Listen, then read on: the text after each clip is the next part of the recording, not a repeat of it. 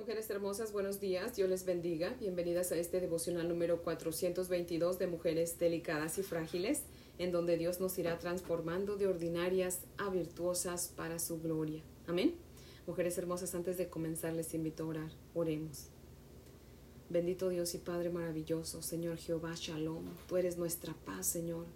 Te adoramos, te alabamos y te bendecimos porque tú eres Dios, el único creador de los cielos y de la tierra, nuestro creador Padre, te damos gracias por este nuevo amanecer.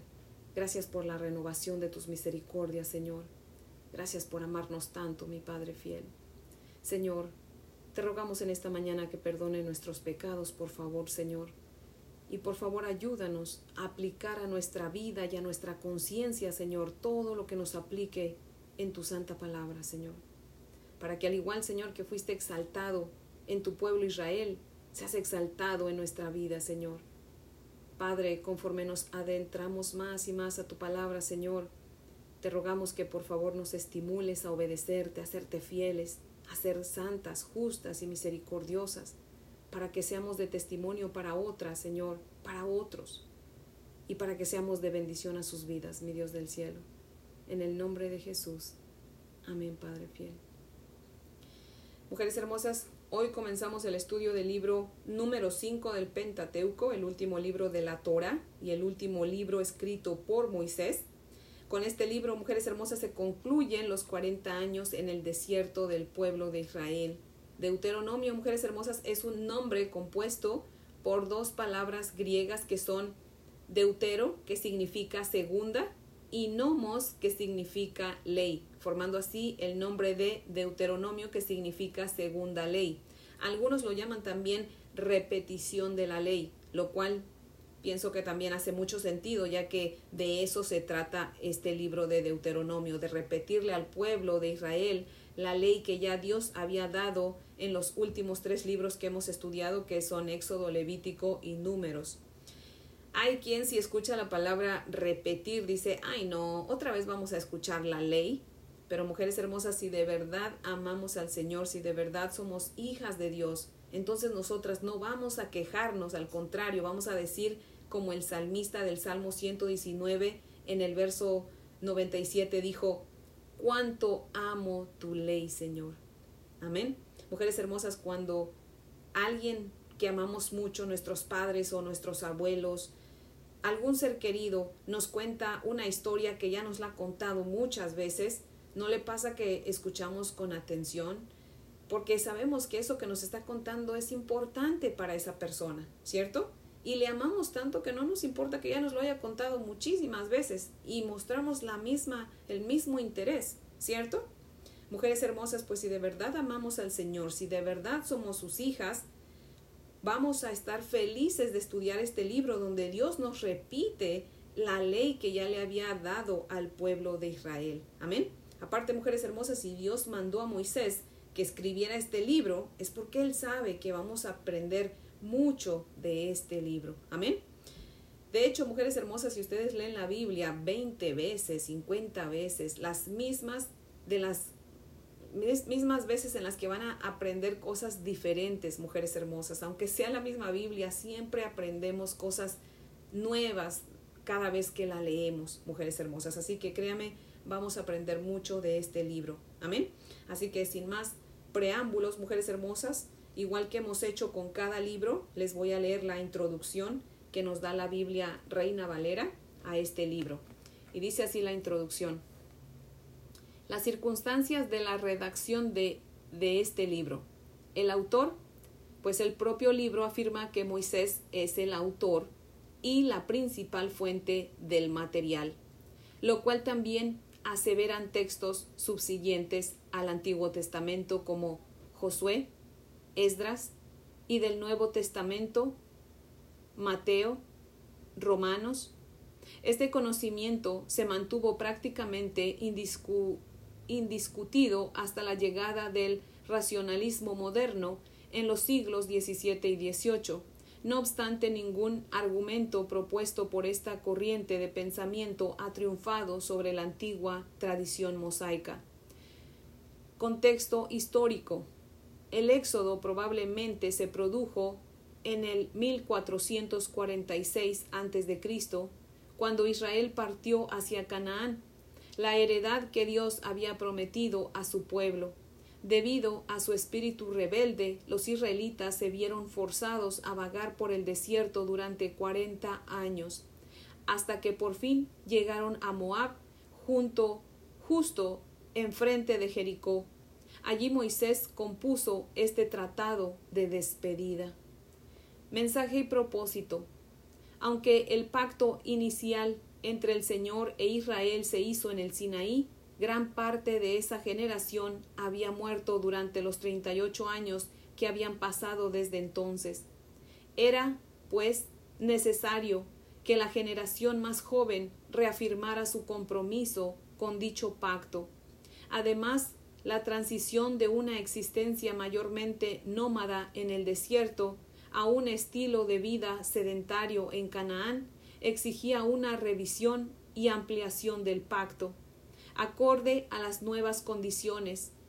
El propósito de Deuteronomio es dar instrucciones a los integrantes de la nueva comunidad del pacto, a fin de capacitarlos para vivir obedientes a Dios y para cumplir con sus planes divinos para ellos. A lo largo del libro aparecen varios temas. La naturaleza y el carácter de Dios. El principal atributo de Dios es la santidad. Con la Shema, la confesión de fe de Israel, se enfatizan la santidad y la singularidad de Dios.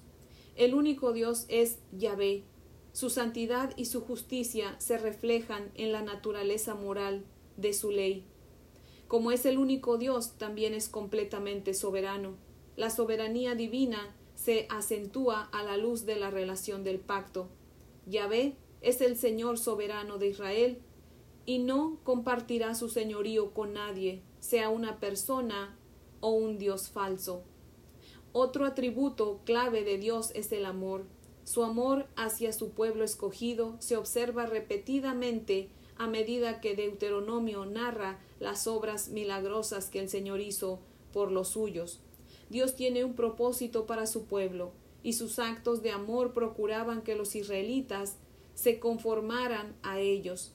Íntimamente vinculada al amor de Dios está su gracia. El Señor no tenía por qué elegir a Israel, aun cuando se quejaron y desobedecieron, Él les mostró su gracia inmerecida. La relación del pacto. El amor fue la razón del pacto de Dios con Israel.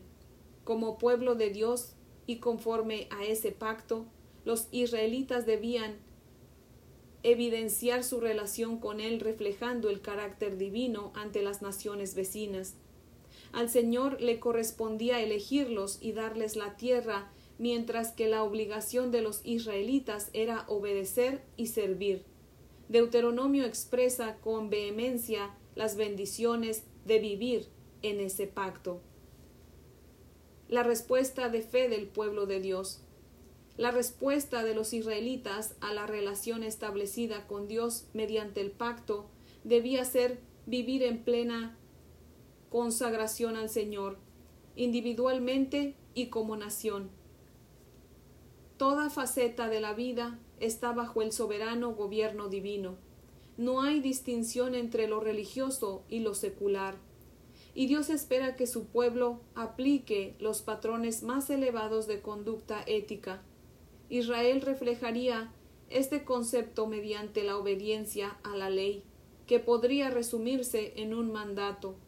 Y amarás a Jehová tu Dios de todo tu corazón y de toda tu alma y con todas tus fuerzas. El pueblo del Señor no tiene que responder con una obediencia motivada por el temor, sino por el amor. Si me amáis, guardad mis mandamientos, dice el Señor en Juan 14, verso 15. La orden de amar se fundamenta en el amor que Dios ya mostró por su gente. Por esa razón la obediencia por amor es la respuesta natural de fe a un Dios amoroso. Nosotros le amamos a Él porque Él nos amó primero, como dice Primera de Juan 4, verso 19. El pecado y sus consecuencias. En Deuteronomio el pecado se presenta en el contexto del pacto. No cumplir con los mandamientos de Dios interrumpiría la relación establecida por el pacto y afectaría su pureza, su unidad y su testimonio. La obediencia llevaría en sí maldición. Deuteronomio 27 al 28. Habla duramente sobre lo que sucedería si el pueblo no cumplía con su parte del acuerdo. Una de las consecuencias sería la pérdida de la tierra. La idolatría llevaría a la muerte. Toda la nación sufriría por su desobediencia y su apostasía. La historia de Israel demuestra que Dios cumplió lo que le había advertido a su pueblo. Contribución a la Biblia.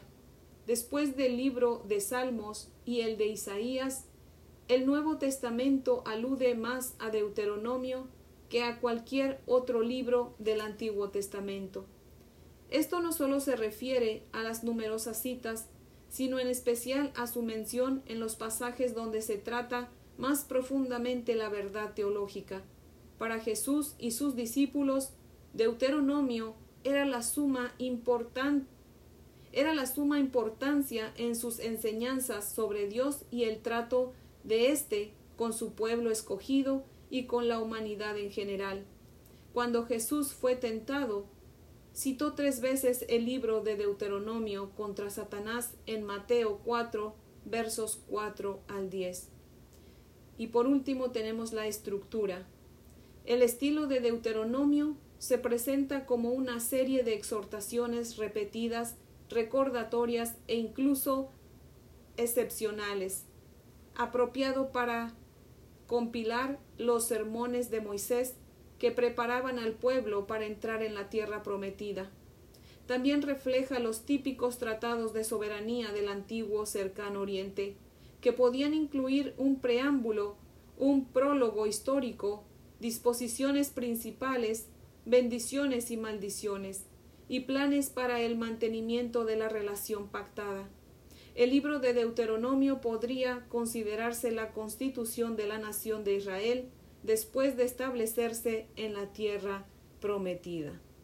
Hasta ahí llegamos a esta introducción de la Biblia Reina Valera y ahora les voy a leer la introducción del comentario de Matthew Henry que cita lo siguiente, dice. Este libro repite gran parte de la historia y leyes contenidas en los tres anteriores. Moisés lo dio a Israel poco antes de morir por transmisión oral para que los conmoviera y por escrito para que permaneciera. Los hombres de la generación a la que se dio originalmente la ley ya estaban todos muertos y había surgido una nueva generación a la cual agradó a Dios que Moisés se la repitiera ahora, cuando iba, cuando iban a tomar posesión de la tierra de Canaán.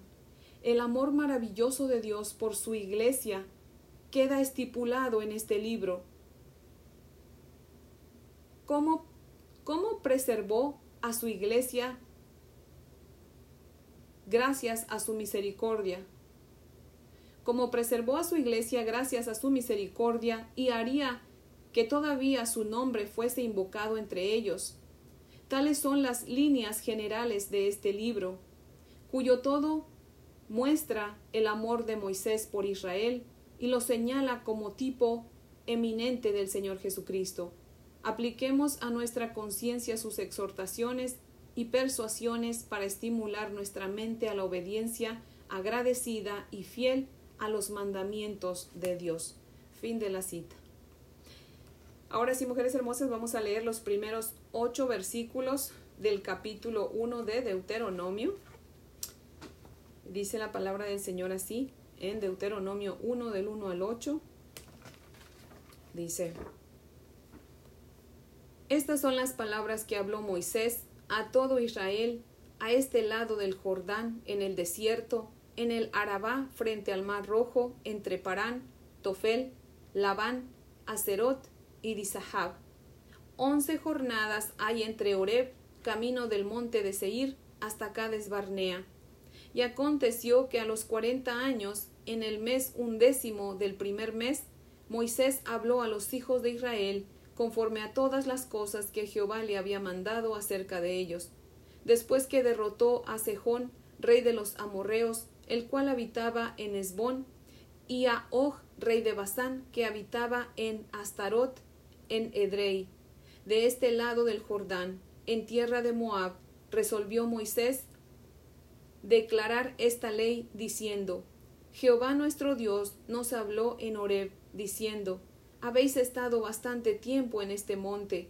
Volveos e id al monte del Amorreo y a todas sus comarcas, en el Arabá, en el monte, en los valles, en el Nehueb y junto a la costa del mar, a la tierra del Cananeo, y al Líbano, hasta el gran río Éufrates. Mirad, yo os he entregado la tierra, entrad y poseed la tierra que Jehová juró a vuestros padres, Abraham, Isaac y Jacob, que les daría a ellos y a su descendencia después de ellos. Ahora les voy a leer el comentario de Matthew Henry, Mujeres Hermosas, que cita lo siguiente, dice, Moisés habló al pueblo de todos los mandamientos que el Señor le había dado. Oreb estaba a solo once días de Cades Barnea. Esto iba a recordarles que su mala conducta les había ocasionado tediosas peregrinaciones para que pudieran entender más prontamente las ventajas de la obediencia. Ahora debían seguir adelante, aunque Dios meta a su pueblo en problemas y aflicción. Él sabe cuando el juicio ha durado lo suficiente. Cuando Dios nos manda seguir adelante en nuestra carrera cristiana, pone delante de nosotros la Canaán celestial para darnos ánimo. Fin de la cita. Wow, dice el verso 2 que eran solamente 11 días de viaje desde el monte Sinaí hasta Cades Barnea, la frontera con Canaán. Sin en cambio, ¿cuánto tiempo les llevó a los israelitas llegar, o más bien entrar a Canaán, mujeres hermosas? 40 años. Pues recordemos que el pueblo llegó a Cades Barnea por primera vez y llegar ahí solamente les había tomado un poquito de tiempo, eso, si ustedes no se acuerdan, lo pueden verificar en el capítulo 13 de Números. Pero, ¿qué pasó cuando llegaron ahí mujeres hermosas? Ya estudiamos antes, ¿verdad? Que llegaron a ese lugar, ya iban a entrar a la tierra de Canaán, pero el pueblo dudó de la palabra del Señor y quisieron mandar espías a Canaán para ver si lo que Dios había dicho era cierto. Y por incrédulos y cobardes, Dios los castigó diciéndoles que por cuanto no le habían creído a él, se habían acobardado y habían hecho un show. ¿Se acuerdan? Que llegaron los espías, diez de ellos dieron un mal reporte, dos dieron un buen reporte, pero el pueblo le creyó a los diez que habían dado un mal reporte y dijeron, ay no, aquí van a morir, morir hasta nuestros hijos, nos han traído aquí para que nuestros hijos mueran. O sea, hicieron un show ahí y el Señor dijo, ah, bueno, no me creyeron y han hecho su, show, creen que yo voy a matar a sus hijos. Bueno, pues por haber hecho ese show, por haber sido incrédulos y cobardes, van a pasar 40 años en el desierto, un año por cada día que los espías estuvieron checando la tierra de Canaán, la tierra prometida, ¿verdad? Pero mujeres hermosas, pongámonos, imagínense nada más, pongámonos en el lugar de Moisés, por favor. Metámonos a la historia e imaginémonos el dolor de Moisés al escribir este libro, mujeres hermosas, sabiendo que ya eran sus últimos días. Recordemos que Dios ya le había dicho que él iba a morir. Y él tenía que recordar todo lo que había pasado para escribir este libro. Y conforme recordaba todo lo que Dios le traía a la mente, escribía, y yo me lo imagino, lloraba, ¿verdad? Pensando que pues tal vez hubieran ya disfrutado y descansado en la tierra de Canaán si, si no hubieran sido rebeldes e incrédulos al Señor, ¿verdad? Mujeres hermosas, si no queremos llorar en el cielo, será mejor que le creamos al Señor y lo obedezcamos. Amén. Dice Apocalipsis 7:17 que Dios enjugará, o sea, que limpiará toda lágrima de sus ojos, o sea, de nuestros ojos. No se pueden limpiar lágrimas si no hay lágrimas, ¿cierto?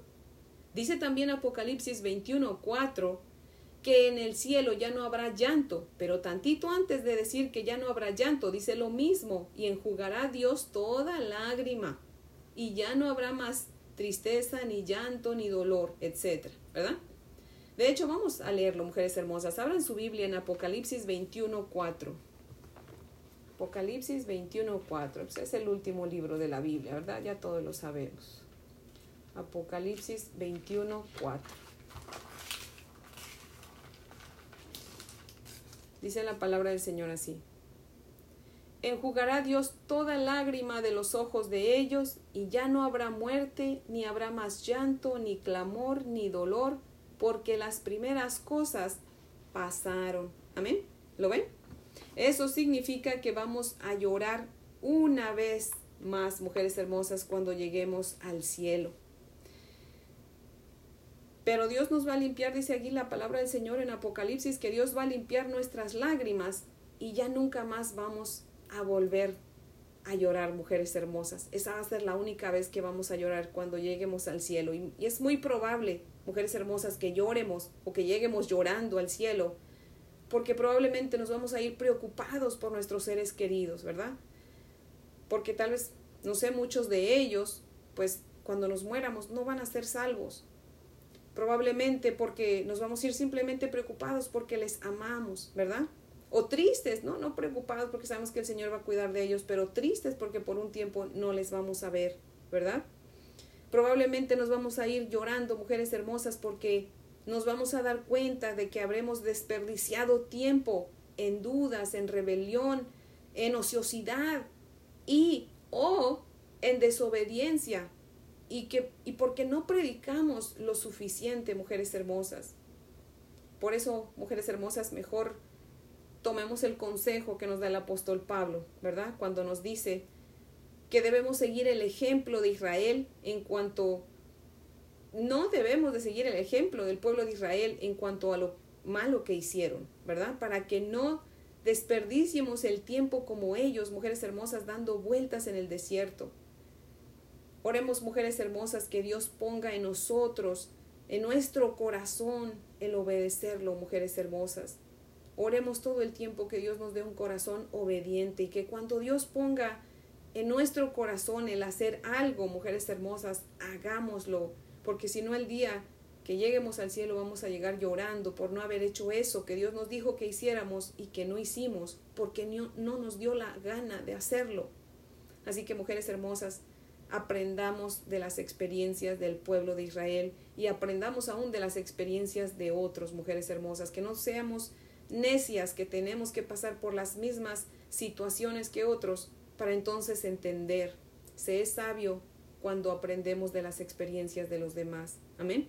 Así que mujeres hermosas, ese es el devocional de hoy que yo espero que sea de gran bendición y estoy feliz de que vamos a continuar estudiando este libro porque yo creo que Dios tiene preparadas muchas cosas para nosotros en este libro, mujeres hermosas. Así que las invito a orar, mujeres hermosas. Oremos. Mi Dios Todopoderoso, te damos muchas gracias, mi bendito Señor. Gracias, Padre, por este libro de Deuteronomio, Señor. Padre, tú nos conoces, mi Dios amado, nos conoces a la perfección, Señor, y sabes que somos igual que tu pueblo Israel. A veces somos necias, rebeldes, Señor, y olvidamos pronto tus instrucciones, Padre. Y es por eso que te agradecemos, Señor, que nos repitas tus leyes, tus decretos, tus consejos. Y te rogamos, Padre, que por favor nos des amor por tu santa palabra. Y danos hambre, Padre, danos sed por ella. Ayúdanos, Señor, a ser como tu siervo Jeremías que dijo, encontré tus palabras y yo las comí. Ayúdanos, Padre, a comer tus palabras todos los días de nuestra vida, para que el gozo y la alegría, mi Dios amado, jamás nos falten, Señor. Y un día, Señor, podamos decir igual que el salmista, oh, cuánto amo yo tu ley, Señor. En ella medito de día y de noche. Padre, ayúdanos a ser sabias, a ser entendidas, mi Dios amado. Ayúdanos, mi Dios amado, que sea siempre tu palabra la lámpara que alumbre nuestro camino, Señor.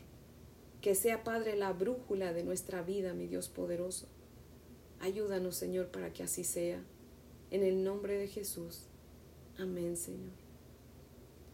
Bueno, mujeres hermosas, espero que tengan un día y un fin de semana muy bendecido, pues ya hoy es viernes. Así que si Dios nos presta la vida, pues aquí las espero el lunes para que continuemos con nuestro estudio en este libro de Deuteronomio. Amén.